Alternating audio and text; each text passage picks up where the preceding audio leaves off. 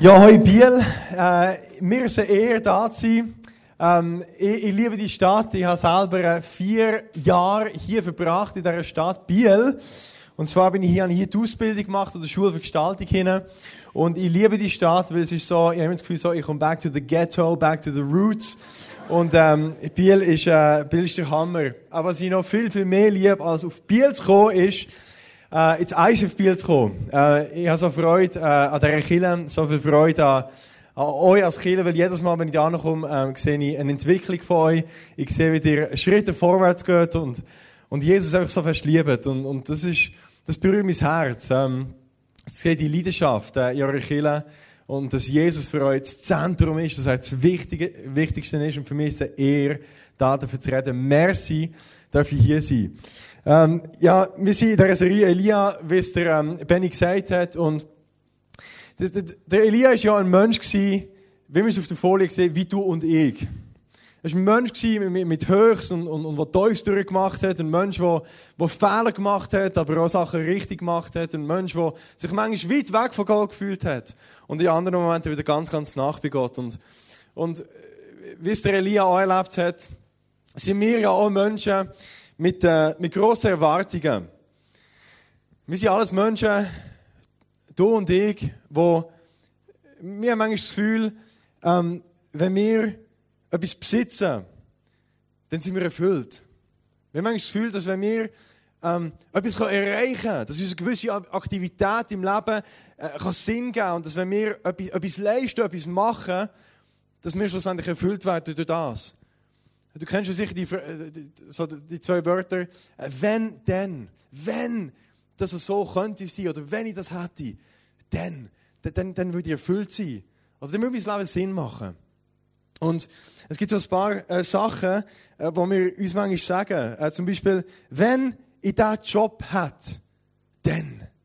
Oder dann wäre alles gut, dann wäre ich erfüllt und dann könnte ich in meinem Leben weitermachen. Wenn ich meinen Partner gefunden habe, dann. Wenn ich abgenommen habe, dann. Also dann ist alles okay. Wenn ich das Diplom habe, dann. Wenn ich meine Begabung endlich entfalten und auf das Level komme, wo alle anderen schon sind, dann. Und wenn ich meine Berufung gefunden habe, dann. Kennt ihr das? Oder wenn, dann. Und es hat ja viel mit Erwartungen zu tun. Dass wir sagen, wir haben eine Erwartung an das Leben. Wir haben eine Erwartung an uns selber. Und schlussendlich haben wir eine Erwartung an Gott.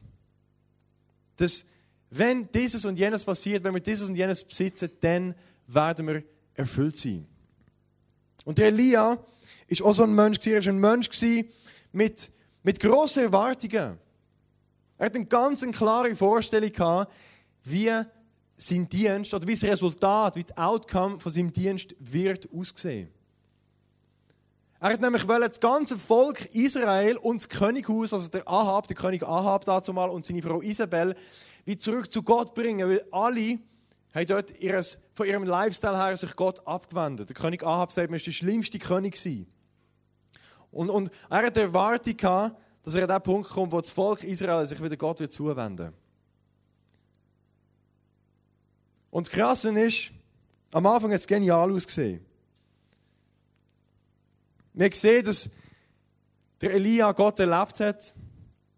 Und zwar am Bach Krit. Er ist versorgt worden vor Abend. Wir sehen, dass er das Öl und, und, und, und, und Mehlvermehrung erlebt hat. Das hat Gott erlebt, ein grosses Wunder. Wir haben gesehen, dass er einen toten Bub vom Tod auferweckt hat. Und schlussendlich ist er dann, hat er betet und, und, und Feuer ist vom Himmel abgekommen. Er hat Baals Propheten eliminiert. Der Elia ist an den Punkt gekommen, wo er sogar nach drei Jahren hat er ein Gebet gesprochen und das Gebet hat bewirkt, dass es wieder geregnet hat. Unglaublich, oder? Aber was hat Elia realisiert, nachdem das alles passiert ist? Es hat sich nichts verändert. Das Volk war immer noch weit weg von Gott. Und der König Ahab und seine Frau Isabel haben ihren Rücken Gott noch mehr zugekehrt gehabt. Und dann ist der Punkt gekommen, wo der Elia sogar realisiert hat, sie hat sich nicht nur von Gott abgewendet, sondern jetzt will sie ihn auch noch umbringen. Also die Isabel hat sich gegen den Elia gewendet und hat gesagt, hey, will du die Balspropheten umgebracht hast oder eliminiert, sagen wir es so. Umgebracht darf man nicht sagen. Drum möchte ich dich umbringen. Morgen wirst du ein toter Mann sein, sagt sie. Und dann ist der Elia, obwohl er all die Wunder erlebt hat, obwohl er Gewaltiges erlebt hat mit seinem Gott, packt ihn die Angst. Und er säckelt weg, er säckelt weit in die Wüste hinein. Weil er, er ich stelle mir Elia wirklich als, als Schisshas vor dort, oder? Er zieht seine Socken auf und säckelt ab in die Wüste. Und er ist am tiefsten Punkt von seinem Leben.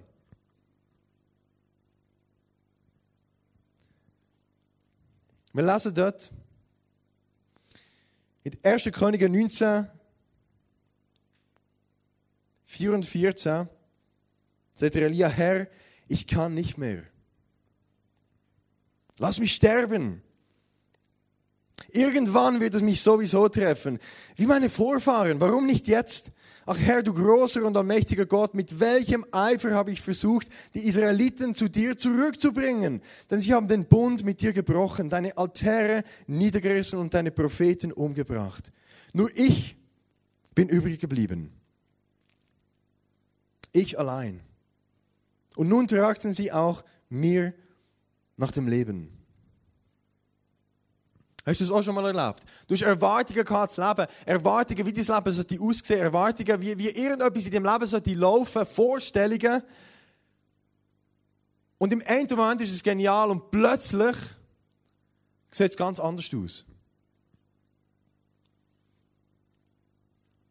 Plötzlich realisierst du alles, was du erwartet hast, an dich selber, alles, was du erwartet hast, an, die, an die Gott oder an, deine, an, deine, an dein Umfeld. Plötzlich nimmt es eine Wende und geht in die komplett entgegengesetzte Richtung. Ich habe es mal erlebt in meinem eigenen Leben, wo ich noch kleiner war. Ich bin in einer Familie aufgewachsen, wo ein starkes Leistungsdenken vorhanden war. Und es war nicht nur in meiner Familie so, sondern es war seit Generationen dort drin. Und als ich aufgewachsen bin, ist mir immer gut gegangen. Eigentlich, ich sehr, äh, eine sehr coole Kindheit. Gehabt. Und plötzlich, als ich älter geworden bin, habe ich realisiert, was meine Vorfahren erreicht haben. Mein Großvater hat eine grosse Erfindung gemacht und ist quasi über Nacht weltbekannt. Er hat einen mega Durchbruch geschafft in der Wirtschaft. Und er war ein Begriff, man hat ihn kennt. Und dann mein Vater ist in seine Fußstapfen reingelaufen. Er ist sogar gezwungen worden, um das zu machen. Und auch er hat viel erreicht. Und ich habe mich manchmal gefühlt, als würde ich in einem Gang stehen. Links von mir ist ein grosses Bild, eine grosse Malerei von meinem Großvater. So ganz, ganz groß mit einem goldenen Rahmen. Und rechts von mir ist ein grosses Bild von meinem Vater. Er hat auch viel erreicht, super. Und jetzt stehe ich hier zwischendrin. Und ich sage so, Gott, warum bin ich hier? Und für mich ist es ganz, ganz, ganz eine schwierige Situation gewesen. Weil ich anfange erwarten, dass vielleicht Gott auch mit mir etwas Grosses macht. Ich habe mir das gewünscht sogar. Und ich bin das reingekommen, weil ich dachte, hey, wie mein Großvater so etwas gemacht hat, mein Vater so etwas gemacht hat. Und ich anfange Erwartungen zu entwickeln.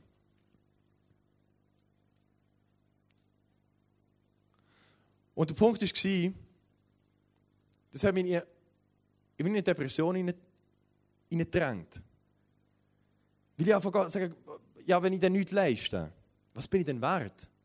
Was hat mein Leben noch für einen Wert, Gott? Wenn ich das nicht bringen kann, was ich mir vielleicht vorstelle, was ich erwarte von mir selber, was habe ich noch für einen Wert? Warum bin ich hier? Und ich kann mich sehr gut mit dem Elia identifizieren, der plötzlich sagt, Herr, ich kann nicht mehr. Lass mich sterben. Und dann habe ich Folgendes erlebt. Wir fangen ja nachher an, Gott anzuklagen. Wir fangen ja an, nachher die Schuld irgendwie auch ein bisschen Gott zuzuschieben für das, was wir erleben, oder? Wir fangen an zu sagen, Gott, warum lässt du das zu? Und Gott, mach mal etwas in meinem Leben. Ja, eine Erwartung. Und ich weiß nicht, wie es dir geht. Aber ich bin nachher sogar an den Punkt gekommen, wo ich das gesagt habe. Wo ich gesagt habe, Gott, ich mache nicht mehr. Was soll ich hier noch? Was bringt es noch? Und ich weiß nicht, wie es dir geht, aber ich habe das Satz schon gesagt in meinem Leben. Gott, lass mich doch, lass mich doch sterben. Ich habe vielleicht nicht ganz explizit gesagt, Gott, nimm jetzt mein Leben, aber ich habe das ganz gut vorstellen Es gibt manchmal so Tiefs im Leben, wo du sagst, Mann, Gott, mach mal etwas. Es gibt so Tiefs im Leben, wo du sagst, hey, und jetzt? Wie soll ich jetzt weiter? Du hast Erwartung an dein Leben, Erwartung an dich selber, Erwartung an Gott, Erwartung an dein Umfeld. Und wenn die nicht eintreffen, nicht erfüllt werden, wie denn? Was denn? Wie weiter? Und es ist krass, oder? Elia, ein Mensch wie du und ich. Er hat das erlebt. Der Elia, höchst, unglaubliche Höchst erlebt in seinem Leben und im anderen Moment sagt der Herr, lass mich doch sterben. Das ist doch krass, oder ein Mann Gottes sagt, lass mich sterben. Es drückt so etwas Menschliches aus. Und weißt ich weiß nicht, ob du die Situation kennst in deinem Leben. Vielleicht nicht so extrem, vielleicht auf eine gewisse Art und Weise. Aber du bist nicht allein. Und es ist kein Vorwurf, sondern eine Zusprache. Du bist nicht allein. Ich glaube, wir alle haben Situationen in unserem Leben erlebt, wo wir an Grenzen kommen und sagen, die Erwartungen oder die Vorstellungen, die, die sind nicht zu erreichen. Und ich glaube, ich kann sogar so weit sagen, wir alle haben das schon mal erlebt. Und ich kann sogar so weit sagen, dass Jesus der Einzige ist, der die Erwartungen, die der Vater an ihn hatte, die Erwartungen, die er an sich selber hatte, die Erwartungen, die, die schlussendlich die Welt an ihn hatte, können erfüllen. Er war der Einzige. Aber wie der Elia, hey, du und ich, wir haben Challenges, die uns herausfordern in unserem Alltag. Und ich möchte mit dir zusammen anschauen, was ist das Problem mit diesen Erwartungen? Was gibt es da für eine Challenge mit diesen Erwartungen? Also zuerst, ich glaube, müssen wir sagen, wir müssen differenzieren. Es ist auf der einen Seite gibt es falsche Erwartungen, auf der anderen Seite gibt es gesunde Erwartungen. Und mit der falschen Erwartung ist alles falsch. Und mit den gesunden Erwartungen kann etwas falsch sein, es muss aber nicht. Jetzt falsche Erwartungen, da müssen wir uns überlegen, was ist das Motiv von diesen Erwartungen.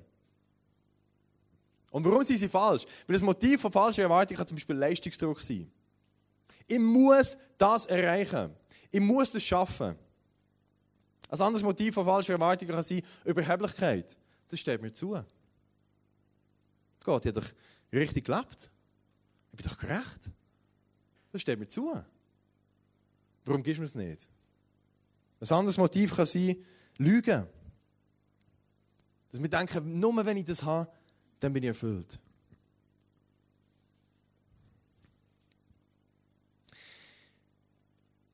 Und der Punkt ist, bei gesunder Erwartung ist es so, das ist eigentlich grundsätzlich sind gesunde Erwartungen ja gut. Eine gesunde Erwartung kann zum Beispiel sein, eine Verheißung von Gott, die über uns ausgesprochen wird. Oder die wir aus der Bibel nehmen. Das ist gut, das ist gesund.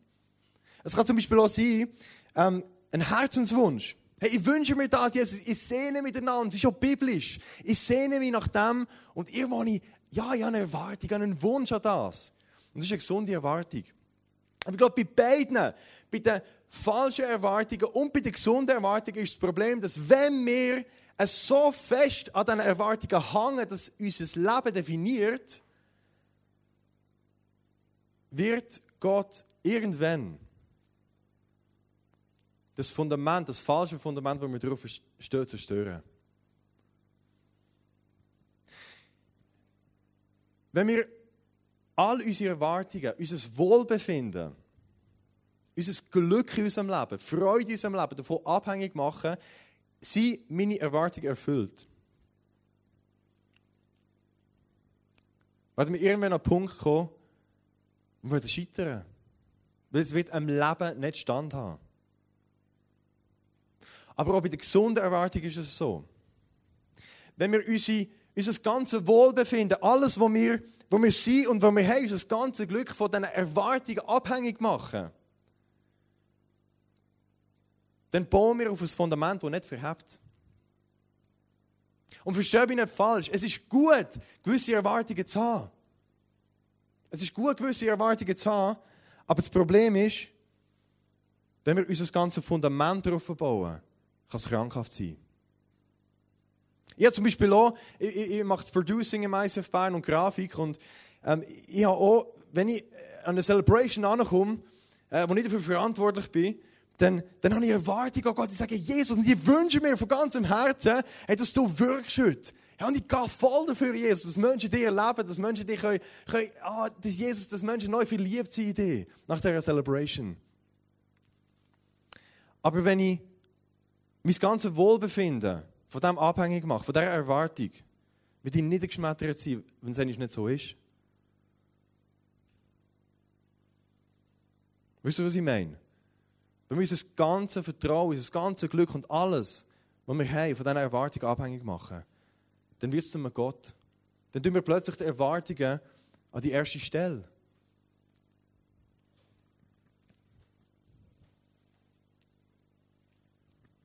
Der Elia hat auch Erwartungen gehabt. Wie wir schon gehört haben, dass das ganze Volk Israel zurück zu dem Gott kommt. Und es war alles auf dem besten Weg dazu. Gewesen. Der Elia hat Wunder erlebt. Und er war voll im Flow. Gewesen. Ich kann mir vorstellen, der Elia, der so auf seinem, auf seinem High war, nachdem das Trägerwunder kam, heißt in der Bibel, er war erfüllt vom Geist. Und dann sagt er, hey, Jesus, wir sind so tight, gell? Hey, hey, es läuft. Wir sind auf dem besten Weg dazu, dass alles klappt. Und dann passiert etwas. Und er ist zerstört. Er ist am Boden zerstört. Und offensichtlich ist für den Elia seine Berufung zu seinem Fundament geworden. Und sobald etwas nicht geklappt hat, sobald etwas nicht gegangen ist, hat er sterben. Und meine Frage an dich heute Abend ist ganz direkt, wo und wenn hast du Erwartungen, Vorstellungen, wie es eigentlich sollte sein?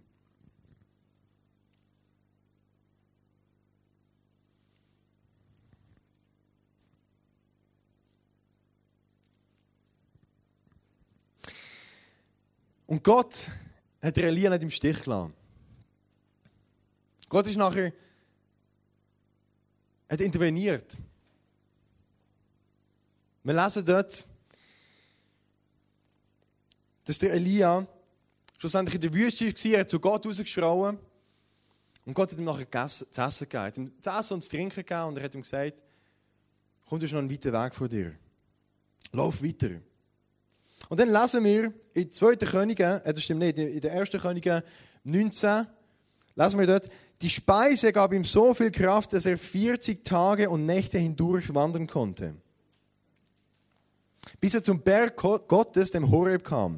Dort ging er in eine Höhle und darin zu übernachten. Da antwortete ihm der Herr, komm aus deiner Höhle heraus und tritt vor mich hin, denn ich will an dir vorübergehen. Und in diesem Text, in diesem kleinen Textabschnitt gibt es drei Hinweise darauf, was ein gesundes Fundament ist. Es gibt drei Hinweise darauf, was können wir in unserem Leben machen, was können wir verfolgen in unserem Leben, dass wir auf ein gesundes Fundament bauen, das verhebt. Das erste ist die Aufforderung von Gott an Elia, komm raus. Komm aus der Hölle raus. Und er sagt, tritt vor mich hin, weil ich möchte an dir vorübergehen. Und das ist nicht eine billige, unempathische, ähm, ein unempathischer Befehl, um jetzt aus der Depression, aus der Hölle rauszukommen. Nein, es ist eine, eine liebevolle Aufforderung, dem Gott zu begegnen. Und ich glaube, in diesem Vers, hey, tritt vor mich hin. Komm aus dieser Hölle raus, ich möchte dir vorübergehen. Das Zeichen dafür, ich möchte dich begegnen, ich möchte dich sehen ist ein Hinweis darauf,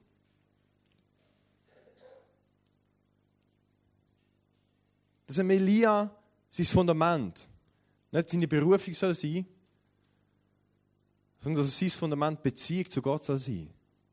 Weil Gott weiß, wenn Beziehung zu ihm das Fundament von unserem Leben ist, die kann nie versagen. Gott ist ein Fels. Er ist eine sichere Burg. Er ist unsere Zuflucht. Und in, in ihm sind wir sicher. Und das Krasse ist, hier offenbart eigentlich Gott Emilia auch, was sein eigentliches Ziel ist. Es ist nicht nur sein Ziel mit dem Elia, aber die Beziehung mit ihm, sondern es ist ja sein Ziel mit ganz Israel. Es ist sein Ziel, es ist Gottes Ziel seit Erschaffung der Welt. Beziehung mit uns zu haben. Darum hat er uns geschaffen. Dass wir mit uns eine Beziehung haben.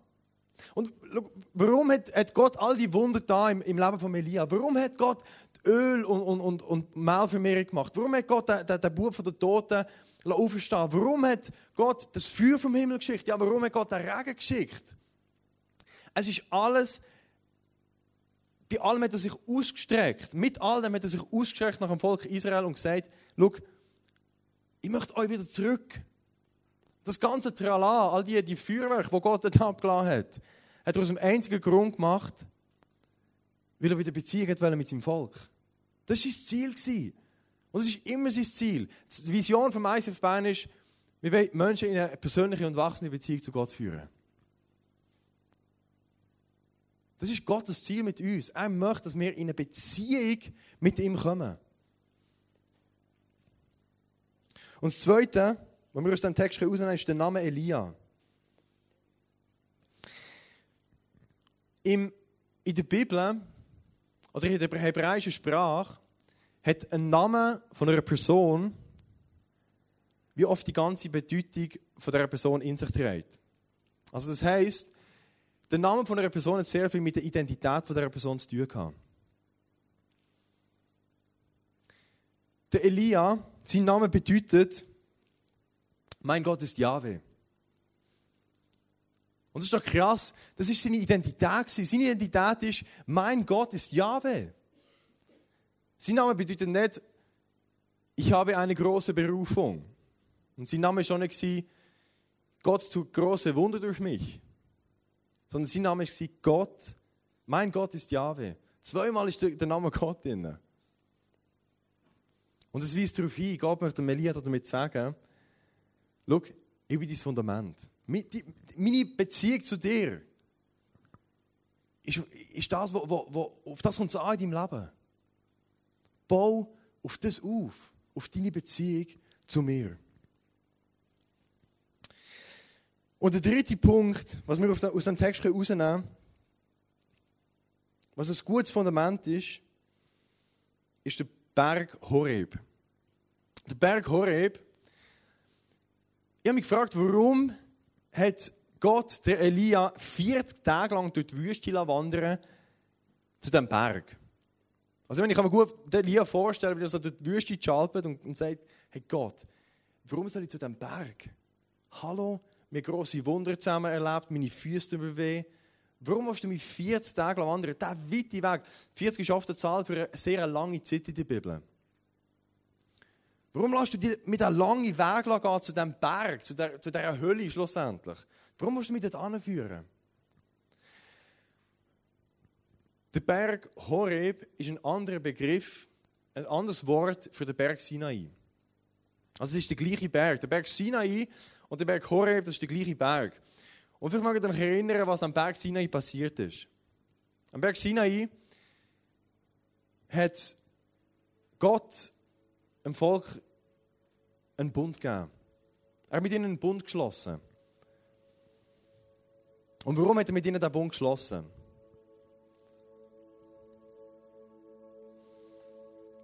Weil der Bund zwischen ihm und seinem Volk, das ist nicht ein Vertrag, ein Bund. Ein Vertrag ist etwas, wo du gibst etwas, ich gebe etwas. Ein Bund ist etwas, wo ich gebe, gebe, gebe, gebe und wenn ich zurückbekomme, ist es cool. Aber ich gebe. Und Gott hat mit diesem Volk einen Bund geschlossen. Und es war ein Ausdruck davon, von seiner Liebe zum Volk. Und das Krasse ist, Gott in dieser Zeit vom Elia, wo er so eine große Challenge hatte mit seiner Identität, mit, mit was macht er überhaupt. Und er wollte sterben. Genau in dieser Zeit führt Gott den Elia zurück zu dieser Anfangsentscheidung, zu dem Ort von der Anfangsentscheidung. Zu dem Ort, wo er, wo er mit dem Volk einen Bund geschlossen hat. Und dort sagt er, ich bin überzeugt, dort sagt er, Elia, weisst du noch, was ich hier gemacht habe? Weißt du noch, weißt du noch, was es hier gegangen ist? Hier ist es darum gegangen, dass wir zusammen einen Bund haben. Beziehung zwischen dir und mir.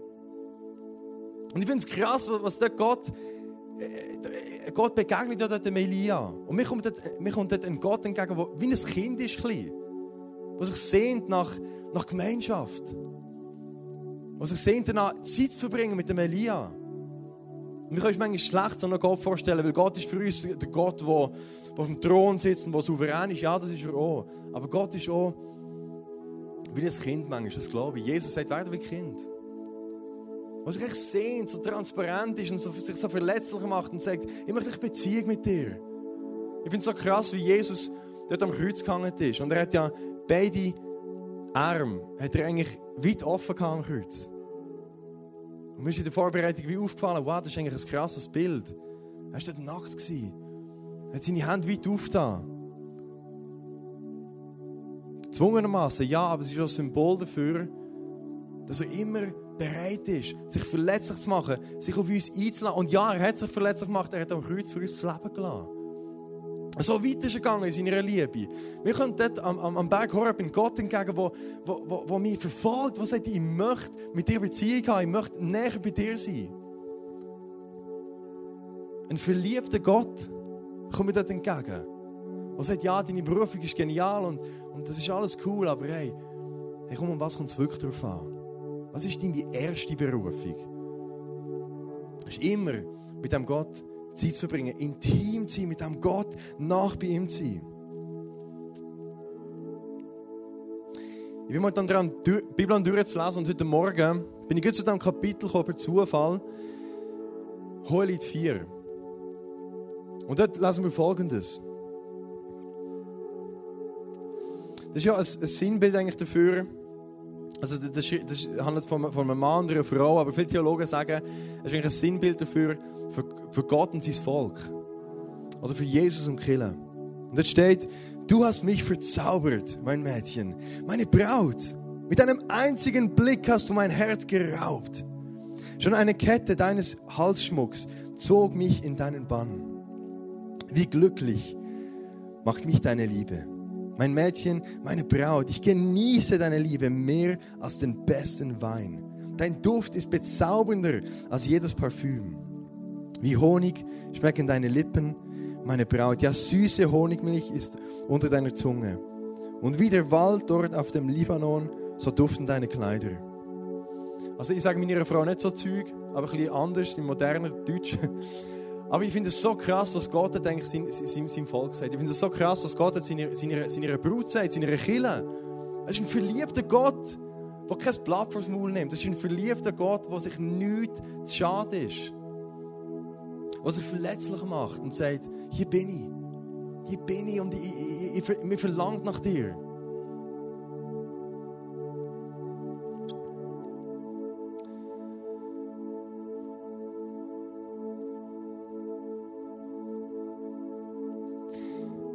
Ich glaube, wenn wir Erwartungen haben das Leben, Erwartungen an Gott, Erwartungen an unser Umfeld, an uns selber,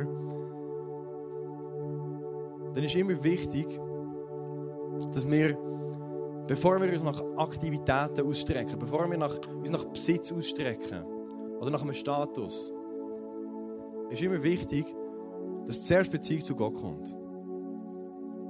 Intimität kommt vor Aktivität. Intimität mit dem Gott. Und ich möchte mit euch beten. Und vielleicht ist dir in dieser Message etwas aufgegangen, wo du, wo du, wo du sagst, hey, hier habe ich mein Fundament an einem falschen Ort. Wenn hier etwas schief läuft, ich würde es zerbrechen. Und verstehe mich nicht falsch, wir dürfen Freude haben an Sachen. Und es ist normal, dass wir trauern oder, oder, oder verrückt werden oder Frust empfinden, wenn wir etwas verlieren, was uns wichtig ist. Aber wenn wir schlussendlich müssen sagen, ich sterbe, wenn das passiert, oder, oder ich kann nicht leben, dann ist das Fundament, das, mir, das falsch ist. Und ich möchte mit dir zusammen beten, dass du Jesus kannst sagen, Jesus, ab heute möchte ich, dass du mein Fundament bist. Ich möchte die Beziehung zu dir wieder pflegen. Weil ich weiß, wenn, Wenn wir als Kiel, als Brut eigentlich vor dir stehen, dann wird uns nicht definieren, was wir gemacht haben. Schlussendlich, es wird uns nicht definieren, wie wir ausgesehen haben, es wird uns nicht definieren, was wir für einen Job haben. Aber eine Brut